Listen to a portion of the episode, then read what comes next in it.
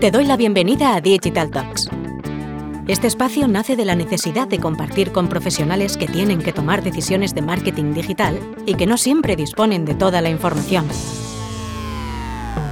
Para esto contaremos con la participación de expertos en marketing digital, en nuevas tecnologías, en datos o en nuevos modelos de comercialización digital. En resumen, participarán profesionales que ponen mucho cariño a lo que hacen, pero sobre todo, contaremos con personas que admiramos y de las que todos los días aprendemos.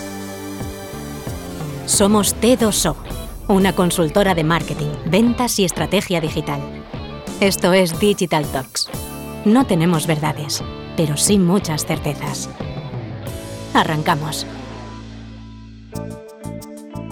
Hola, soy Esther Checa y hoy vamos a hablar sobre cómo la industria audiovisual está experimentando una fuerte transformación provocada por la incorporación de tecnologías vinculadas a la conectividad para entender cómo es el comportamiento de las audiencias y las oportunidades que ofrece esta revolución audiovisual, hoy contamos con María Castellanos y Rebeca Villalba. María Castellanos es Chief Strategy Officer en T2O, donde su rol es poner foco en el desarrollo estratégico de nuevo negocio, generación de insights de consumidor e impulsar el uso de los medios y la tecnología al negocio de los clientes.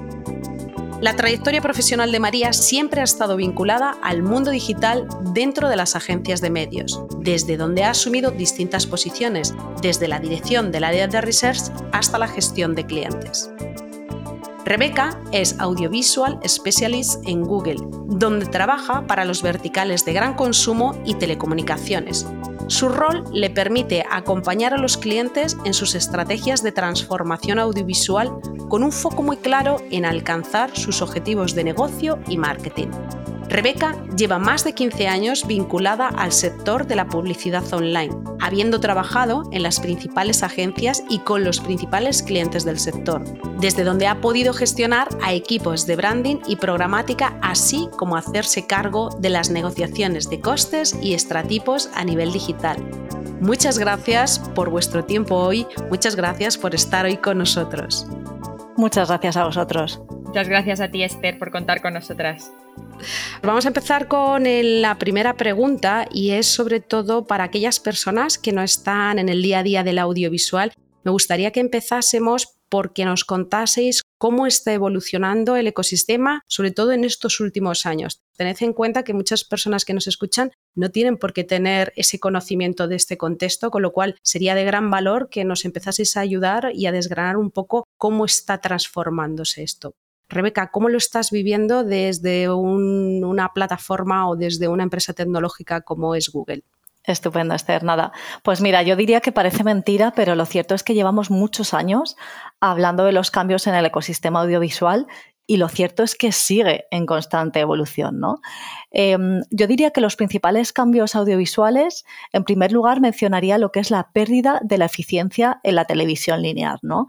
Sabemos, eh, según dato Cantar del mes de septiembre, por ejemplo, que hay un descenso en lo que es el consumo de la televisión lineal, que está aproximadamente en un 7% en individuos 25-54 por otro lado, sabemos hay un decrecimiento en lo que es la presión publicitaria o los GRPs, en torno al 10% en las principales cadenas de televisión.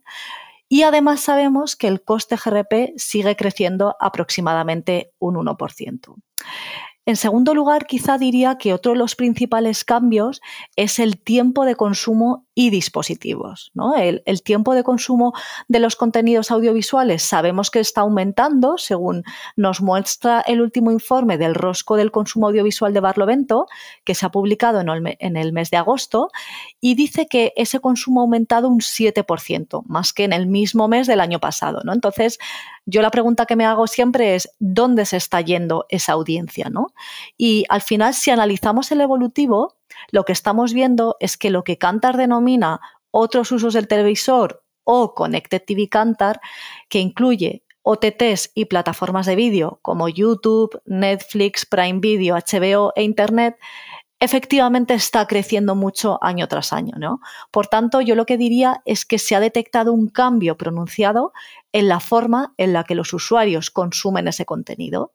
Y es que actualmente vemos el contenido en diferentes plataformas, espacios y dispositivos, como bien sabemos, y además esa experiencia la compartimos con amigos o familiares con el famoso co-viewing. ¿no? Yo, quizá en tercer lugar, como uno de los principales cambios, añadiría lo que es el tipo de contenido que se consume, ¿no? Desde, diría, formato corto hasta vídeo largo, ejemplo, más de 30 minutos, y también emisiones en directo que se prolongan durante horas y que anteriormente no se realizaba este tipo de consumo. Y luego, por último, quizá lo que diría serían las fuentes de lo que es la producción de contenido. Hace unos años, como bien sabéis, el contenido eh, consumido pues provenía de grandes productoras, ¿no? Y actualmente el contenido más consumido proviene de lo que son creadores, que en nuestro caso eh, son el alma ¿no? de nuestra plataforma. Y es que miles de personas eh, recurren a su contenido basado en sus intereses, en, en, sus pasiones y en sus identidades únicas. ¿no? Por tanto, yo resumiría los principales cambios a nivel audiovisual, por un lado, como hemos dicho, en la pérdida de la eficiencia de la televisión lineal, por otro lado, en el tiempo y dispositivos de consumo, en tercer lugar, en el tipo de contenido y por último, en las fuentes de producción de contenido. muy interesante, Rebeca, esta intro. María, en base a la experiencia que tú tienes de estos años, ¿cómo, cómo estás viendo tú también este cambio que nos estaba comentando Rebeca? Pues muy alineada con todo lo que comenta, con todo lo que comenta Rebeca. Creo que en estos dos últimos años se ha producido una aceleración de los cambios que ya se venían produciendo muchos de ellos y que realmente es ahora cuando empezamos a ver eh, el cambio tanto desde el punto de vista de las audiencias como desde el punto de vista del impacto publicitario. Comentaba Rebeca esa pérdida de, eficiencia y de eficacia la televisión lineal ya no es suficiente para llegar a la mayoría de los targets y resulta muy costoso superar eh, umbrales en torno al 70% de cobertura de una forma eficiente eh, en costes y ya no solo en costes, prácticamente hay targets para los que es imposible llegar. Y esta pérdida de coberturas y de eficiencia no es tan sencilla de contrarrestar como podría parecer antes de, oye, pongo un poco de vídeo online aquí, allá y con esto lo, soluciono. Hay un cambio grande eh, en la forma de consumir eh, los contenidos, tanto a nivel de plataforma como de formatos. Creo que Rebeca no, había no, ha, mencionado específicamente los formatos, pero creo que no solamente los creadores, sino el puro formato publicitario donde también empezamos a ver cambios eh, muy relevantes. Y quien sepa adaptar mejor su mix de medios eh, a nivel de, plataformas y adaptar también estos formatos y mensajes será quien consiga generar esas ventajas competitivas. Eh, María, entendiendo cómo, cómo, hay un cambio de paradigma, aquí me gustaría entender cómo, y en base sobre todo en tu experiencia, cómo lo están haciendo las diferentes plataformas en el mercado. Pues creo que la mayoría están dando eh, grandes pasos en este último año, sobre todo en, el área de medición. Han sido unos años de grandes crecimientos donde el foco ha estado sobre todo en la creación de contenidos y en cómo eh, se trabajaba a esa base de creadores y ahora toca centrarse en perfeccionar el producto desde el punto de vista también del anunciante. Y desde luego eso pasa por facilitar datos eh, tanto agencias como anunciantes, y seguridad sobre la correcta planificación y la eficacia de sus inversiones. Y dentro de este contexto, aquí qué retos tiene o qué retos vamos a encontrar desde el punto de vista de la medición. Esto quizás sea por mi pasado, pero la medición para mí es crítica. Lo primero es que tenemos que tener una visión multimedia y multisoporte. No podemos medir cada medio plataforma de una forma aislada que creo que es lo que dentro del mundo digital se ha venido haciendo mucho. Eh, porque estas mediciones están hechas normalmente bajo distintos parámetros y no son comparables. Creo que aquí Fluzo o SmartMe son players que están consiguiendo aunar eh, a muchos eh, actores del sector y están trabajando en tener esa foto. Por otro lado, vamos a tener también cómo medimos el impacto en variables más cercanas a negocio. Y ahí encontramos, eh, creo que dos grandes focos. Uno más centrado en el corto plazo y normalmente monomedia o monosoporte con los test de incrementalidad. Eh, los test de incrementalidad, eh, por simplificarlo, es un poco los test AB de toda la vida, una muestra de control y una muestra sobre la que lanzo mi experimento y las cuales luego voy a comparar los resultados. Y por otro lado, una medición más ambiciosa y que creo que es hacia donde la mayoría de anunciantes debe ir en el medio y largo plazo, que son los marketing mix modeling.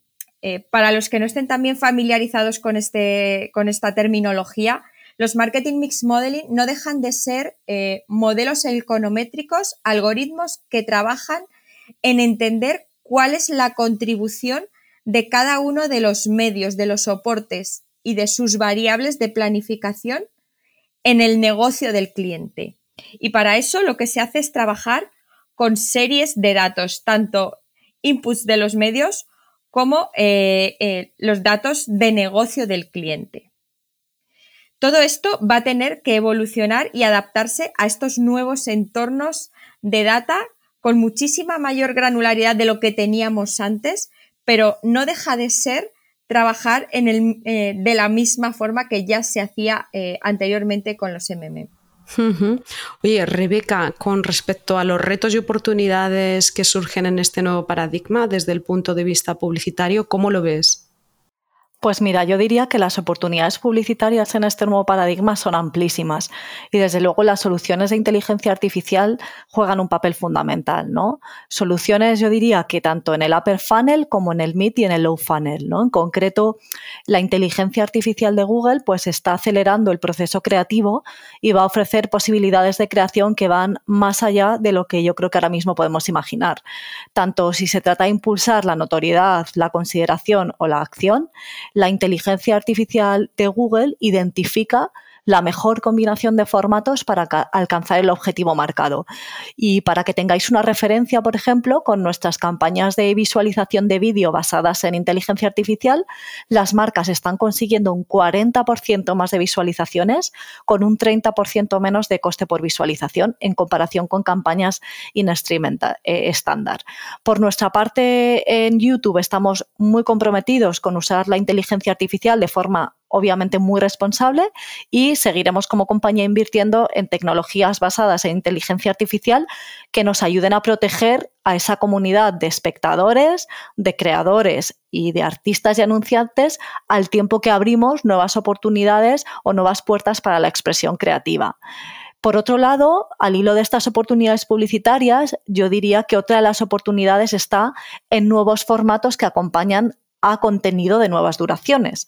En concreto, por ejemplo, nuestros shorts, ¿no? que como sabéis son formatos verticales, son formatos en full screen de 10 a 60 segundos y es increíble, ¿no? porque a día de hoy YouTube Shorts ya cuenta con una media de más de 50.000 millones de visualizaciones diarias. ¿no?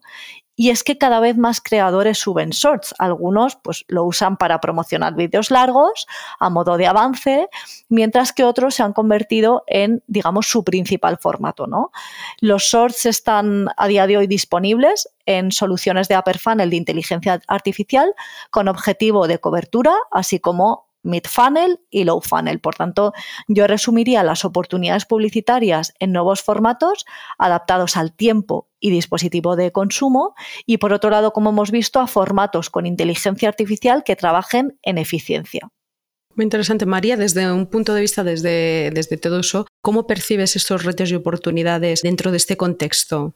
Eh, creo que hay un reto enorme desde el lado puramente creativo, más allá de la automatización de la creatividad, creo que cómo trabajamos los insights y los conceptos tiene que cambiar radicalmente. El cambio en el paradigma que existía en España sobre los formatos y las duraciones, que como eh, he comentado anteriormente, todo giraba en torno al 20 segundos, ha desaparecido. los nuevos entornos nos han hecho replanteárnoslo. Nos movemos cada vez más entre extremos. Por un lado, los entornos skippable y con duraciones cortas, que son el reto máximo para la atención. El otro día veía que de media en entornos como TikTok o Shorts, como comentaba Rebeca, la media que se tarda en descartar un vídeo son 1,7 segundos. Tenemos que tener un insight muy poderoso y ser capaz de mostrarlo en esos 1,7 segundos para llegar a, nuestro, a nuestro consumidor. Y por otro, el otro extremo, eh, los formatos largos. Cada vez más también estamos viendo que comienzan a tener muy buenos resultados formatos largos de 30 segundos o incluso más. ¿Por qué? Porque estamos en entornos en Connected TV muy diferentes, entornos de emisión mucho menos saturados, con más interés e implicación por parte del usuario en el contenido que está visualizando y en pantallas grandes y de gran calidad. Y creo que en estos dos extremos nos son en donde nos vamos a mover en una gran mayoría de cara a muy poco tiempo y que adaptar la creatividad a ellos es un reto y una oportunidad grandísima. Totalmente de acuerdo. Rebeca, estamos hablando de cómo se está produciendo la transformación del sector que habéis hecho una, una, intro bastante, bastante interesante y a mí me gustaría saber dentro de este contexto cómo se posiciona Google. Bueno, en primer lugar, me gustaría compartir lo que es la misión de YouTube, que yo no sé si mucha gente la conoce. Eh, es la siguiente: Give everyone a voice and show them the world, ¿no? En segundo lugar, yo lo que diría es que lo que nosotros tenemos claro es que esta revolución audiovisual está permitiendo tener conversaciones basadas en negocio y marketing y no solo en medios, que nos parece un avance muy importante, ¿vale? El punto de partida siempre, siempre es entender bien el objetivo de negocio y de marketing de los clientes para dar una solución de medios adecuada. En todo este eh, ecosistema nuevo audiovisual, YouTube se posiciona, diría que como un player que es capaz de generar cobertura incremental eficiente, ¿vale? Cuando podemos exprimir además al máximo las capacidades de la plataforma, las coberturas son similares a las de una cadena de televisión tradicional y además con muy poca duplicidad. Eh, a día de hoy YouTube cuenta con 36 millones de usuarios y un reach cercano al 90% en lo que es total población. ¿no? Y es que Kantar ha demostrado que YouTube es el servicio de vídeo que más gusta a los usuarios de España. Por lo tanto, yo creo aquí diría que grandes data points eh, sin duda en este sentido. En segundo lugar, eh, nos posicionamos como un player que demuestra con su contribución a ventas que es capaz de ir un pasito más allá, ¿no? Comentaba, como comentaba antes. Y ahí es donde está el verdadero valor de cara a nuestros clientes nosotros como compañía decir que hacemos verdaderos esfuerzos en realizar estudios con third parties y medir ese impacto en ventas, ¿no? Como comentaba antes María, es fundamental tener una visión granular de tu contribución a ventas, ¿no? Y no solamente me refiero a modelos de market lift o geoexperimentos, sino a modelo econométrico, modelos econométricos como MMMs, ¿no? Realmente los metaanálisis que tenemos y que comisionamos con terceros siempre indican que nuestro ROI es muy bueno y es superior a canales de televisión tradicionales. Por lo tanto, diría que otro data point interesante sin duda. Y por otro lado, yo lo que diría es que el protagonismo de YouTube en Connected TV es claro, ¿no? Muchos usuarios utilizan ya eh, la pantalla grande para consumir el contenido de YouTube. De hecho, según el último informe de la IAB, YouTube es la plataforma de Connected TV más vista en España, donde un 69% de los usuarios de este tipo de plataformas lo utilizan, ¿no? Mm, en tercer lugar, yo querría hablar también de lo que es el contenido ¿no? y los creadores, que en nuestro caso es el alma o, son el alma de la plataforma. ¿no? Sabemos que los usuarios acuden a YouTube para ver a los creadores, que, como digo, son la esencia de la plataforma. Y hace poco, por ejemplo, colaboramos con MTM para elaborar un nuevo informe de Why We Watch y lo que dicen las encuestas es que el 58% de los usuarios de YouTube quieren apoyar a los creadores con los que se sienten identificados viendo anuncios que se incluyen en el contenido que crean. Y por último diría, también lo ha mencionado antes María, es muy importante, em, YouTube es una plataforma de audiencias, ¿no? Tenemos múltiples maneras de utilizar las señales de nuestra plataforma para activar audiencias a lo largo de todo el funnel, en función del objetivo que se haya marcado, ¿no? Y podemos decir con orgullo, diría yo, que esta capability no la tiene ni mucho menos todos los players. Por tanto, eh, me parece muy relevante todos estos puntos y al hilo, digamos, de, mm, de, todo este cambio o de este posicionamiento, también diría que nuestra tecnología de DVC60 lo que nos permite hacer es una estrategia, como bien sabéis, multicanal, donde se pueden deduplicar la audiencia y trabajar frecuencias cross-channel. Por lo tanto, yo resumiría, digamos, todo ese posicionamiento como reach eficiente, contribución a ventas, Connected TV, creadores o contenido como el alma de la plataforma y audiencias. Y como decía antes, además, incorporando nuestra tecnología única de DVC60. María, eh, escuchando a Rebeca y entendiendo las características que tiene una plataforma como Google dentro de, este cambio de paradigma del entorno de, de, audiovisual, una marca que esté escuchando y que quiere entrar a realizar publicidad dentro de este entorno, ¿qué necesita saber? ¿Cuáles son las claves porque los expertos están muy bien que lo tengáis muy claro, pero una marca que, tiene que tomar decisiones, ¿en qué se tiene que fijar? Pues yo creo que hay tres claves. Lo primero y lo más importante es entender bien a quién quieres llegar, quién es tu público objetivo. Y como este target, este público, ya no solo es que consuma un medio u otro o este o aquel soporte, hay que entender que esto ya no va de ranking de medios. Lo que tenemos que hacer es encontrar, y en eso las agencias creo que tenemos un papel importante, en ayudar a encontrar a las marcas esas audiencias que se corresponden con el target al que quieren llegar. Y ya no solo la audiencia, como decía Rebeca, es muy importante detectar en qué momento del proceso de compra se encuentran estas audiencias. La conjunción de audiencias, con las señales que me permitan identificar el nivel de madurez en el funnel, sumado a la posibilidad de impactar con formatos y mensajes que sean relevantes eh, para estos usuarios, van a ser las tres claves de la nueva planificación publicitaria. Y en el caso de las métricas, eh, ¿qué tipo de métricas encontramos para que el anunciante pueda ver el impacto de una campaña de estas características? Pues como comentábamos anteriormente, la mayoría de pasos que se están dando en este, en este último año están muy encaminados a recolectar esa data y a medir el impacto de las, campañas. Por supuesto que vamos a poder medir eh, la contribución de las campañas a nuestro negocio, pero no podemos pedirle a una campaña audiovisual lo mismo que le pedimos a una campaña de Google o de puro, performance en el buscador tenemos que entender que las campañas de audiovisual van a construirnos a lo largo del funnel y mucho más desde el upper funnel. En ese upper funnel vamos a tener que pedirle métricas y KPIs mucho más relacionados con la construcción de marca y con el alcance, con coberturas eh, o con eh, KPIs de brand health. Mientras que si estamos planificando campañas más centradas en generar consideración, pues tendremos que centrarnos en ese tipo de, en ese tipo de, KPIs. KPIs eh, pues que nos lleven a, generar tráfico a nuestros sites, por ejemplo, que nos lleven a métricas de interacción.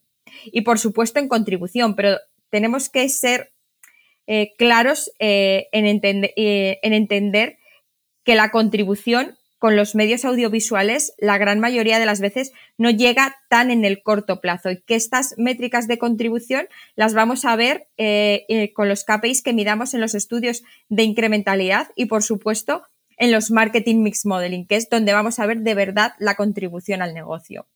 Rebeca, hemos hablado de este nuevo paradigma en el ecosistema audiovisual ¿Cómo colabora Google con el ecosistema de partners y agencias para contribuir a la transformación de este, de este sector? Pues yo diría que Google colabora con creadores, con media companies y con agencias para contribuir, como bien decías, a la transformación audiovisual en todos los sentidos. ¿no? Con creadores, yo detallaría que eh, aquí, por ejemplo, en España, los creadores, que como, comentaba anteriormente, son el alma de la plataforma, ¿no? Y la economía creativa de YouTube ha aportado, para que os hagáis una idea, 20.000 puestos de trabajo al Producto Interior Bruto Español por un valor de 313 millones de euros, ¿no? Entonces, los creadores como veis, siempre han sido fundamentales para la estrategia de contenido de YouTube. En los últimos tres años hemos invertido, para que os hagáis una idea, 50.000 millones de dólares en nuestra comunidad de YouTube a nivel mundial, haciendo que los creadores regresen y produzcan eh, el contenido. ¿no? Entonces, esto les da a los usuarios el poder de decidir qué quieren ver y, por tanto, generar una audiencia mayor. En segundo lugar, como os decía, con media companies, ¿no? que son generadoras de contenido pues, de entretenimiento, de deportes, de música, etcétera. ¿no? Tenemos contenido, como bien sabéis, que viene de televisión tradicional, como por ejemplo pues, una Antena 3, La Resistencia, y también tenemos contenido musical, de deportes con la liga, etcétera, etcétera. Y por último diría que con agencias y clientes, ¿no? Como bien sabéis, colaboramos activamente para ayudar a los clientes a realizar estrategias audiovisuales transformacionales y para ello ponemos a disposición tanto recursos como data, herramientas y estudios, ¿no? Por lo tanto, yo diría que colaboramos activamente con creadores, con media companies, agencias y clientes. Por tanto, colaboramos con todo el ecosistema audiovisual poniendo todo de nuestro lado, tanto herramientas como recursos, a disposición del objetivo que marque cada uno de los clientes. Pues María, Rebeca, para, ir cerrando y después de, escucharos de, cómo está transformándose la industria y la oportunidad que tiene esta para anunciantes, a mí me gustaría saber cuáles son los principales cambios que esperamos para el 2024 y, y sobre todo qué deberían de saber las marcas. María.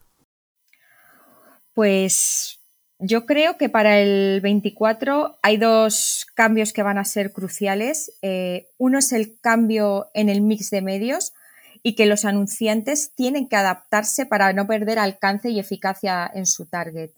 Creo que aquellas marcas que no se adapten a este nuevo mix de consumo eh, van a comenzar a desaparecer de la mente de los consumidores, porque hay entornos que para algunos target ya no forman parte de, su consumo. Eh, creo que el segundo cambio más potente que vamos a ver es la irrupción de la IA. Cómo la IA va a conseguir que la personalización de la creatividad, que la personalización del mensaje de la que llevamos tanto tiempo hablando sea una realidad a gran escala. Y creo que aquí, tanto las agencias como las plataformas, tenemos que empujar y animar eh, a los anunciantes eh, a que pierdan el miedo a estas tecnologías, porque em, en esta capacidad de escala es donde vamos a encontrar grandes eh, beneficios y eficiencias. Quizá no al nivel de estas, de estas, dos, pero creo que también hay otros dos grandes cambios relevantes. Ya lo he mencionado con anterioridad y al hilo también de la creatividad, eh, hay un cambio muy importante en los formatos. Tenemos que dejar de pensar en el 20 segundos y luego hago adaptaciones sobre el 20. Creo que eso ya no vale, eh, que hay formatos mucho más allá del 20. Por un lado, los formatos muy cortos que nos van a permitir estar en, eso, en esas plataformas como Shorts o como TikTok y donde tenemos que ser muy rápidos en captar la atención. Y por otro, también esos formatos más largos de Connected TV, donde vamos a poder eh, contar nuestra marca eh, con otra perspectiva. Y creo que esto es importante. Y por último, eh, pues la llegada de forma masiva de, las marcas al trabajo con, con creadores. Lo mismo que con el mix. Creo que hay ciertos target donde si tú no eres capaz de estar y hablar el lenguaje de, sus, de los creadores, es muy difícil llegarles. Creo que las marcas también tienen que perder el miedo a dejar sus mensajes en, mano de los, en manos de los creadores. Rebeca, desde una compañía como Google, ¿qué es lo que nos podrías decir? Pues yo lo que diría es que lo que está claro es que a día de hoy todavía existe un gap todavía importante, eh, considero, entre lo que es el consumo del target y la justa inversión en las diferentes plataformas audiovisuales, ¿no? Tanto el contenido que se consume como el contenido que se genera y las plataformas de consumo, como venimos comentando toda la jornada, están cambiando, ¿no? Entonces yo considero que es fundamental, en primer lugar, adaptarse cuanto antes al cambio, Después diría que medir a través de modelos econométricos y con granularidad el ROI por canales para entender bien dónde hay que poner esos esfuerzos de inversión, eh, que es un punto muy importante que también hemos comentado. En tercer lugar, yo diría que reconectar con el core target, que se está movilizando hacia otras plataformas, porque si dejamos de, comunidad, de comunicar perdón, a nuestro target, recuperar esa conexión luego cuesta muchísimo. Por lo tanto, yo creo que hay que ser valiente, hay que testar y hay que medir, ¿no? Y lo que tengo muy claro es que si se siguen ejecutando, digamos, planteamientos audiovisuales idénticos al año anterior, lo que tengo claro es que las ventas no van a ir eh, a mejor, porque es un tema puro de cambio de consumo y de eficiencia, ¿no? Por tanto, animo a todos los clientes a testar y a evolucionar de la mano de agencias y de Google. Pues María, Rebeca, muchas gracias por, vuestro tiempo de hoy, sobre todo para ayudarnos a entender cómo está transformándose la industria audiovisual y sobre todo las oportunidades que puede ofrecer esta, tanto para los anunciantes como para los creadores de contenido, como nos estabais contando, que puede ser una muy buena opción para llegar a, nuevas audiencias. Bueno, y sobre todo por la oportunidad también de personalización que, que dará la inteligencia artificial dentro de este contexto. Muchas gracias por vuestro tiempo. Gracias a ti, Esther, por invitarnos a este espacio. Gracias, Esther. Un placer haber estado con vosotros. Nos volvemos a escuchar en unas semanas. Mientras tanto, puedes leernos en las redes sociales de t2o.com. Estamos en LinkedIn, Twitter y Facebook. Y si quieres volver a escuchar este podcast, lo podrás encontrar en nuestro canal Digital Talks, en Spotify, Evox, Google Podcast y Apple Podcast.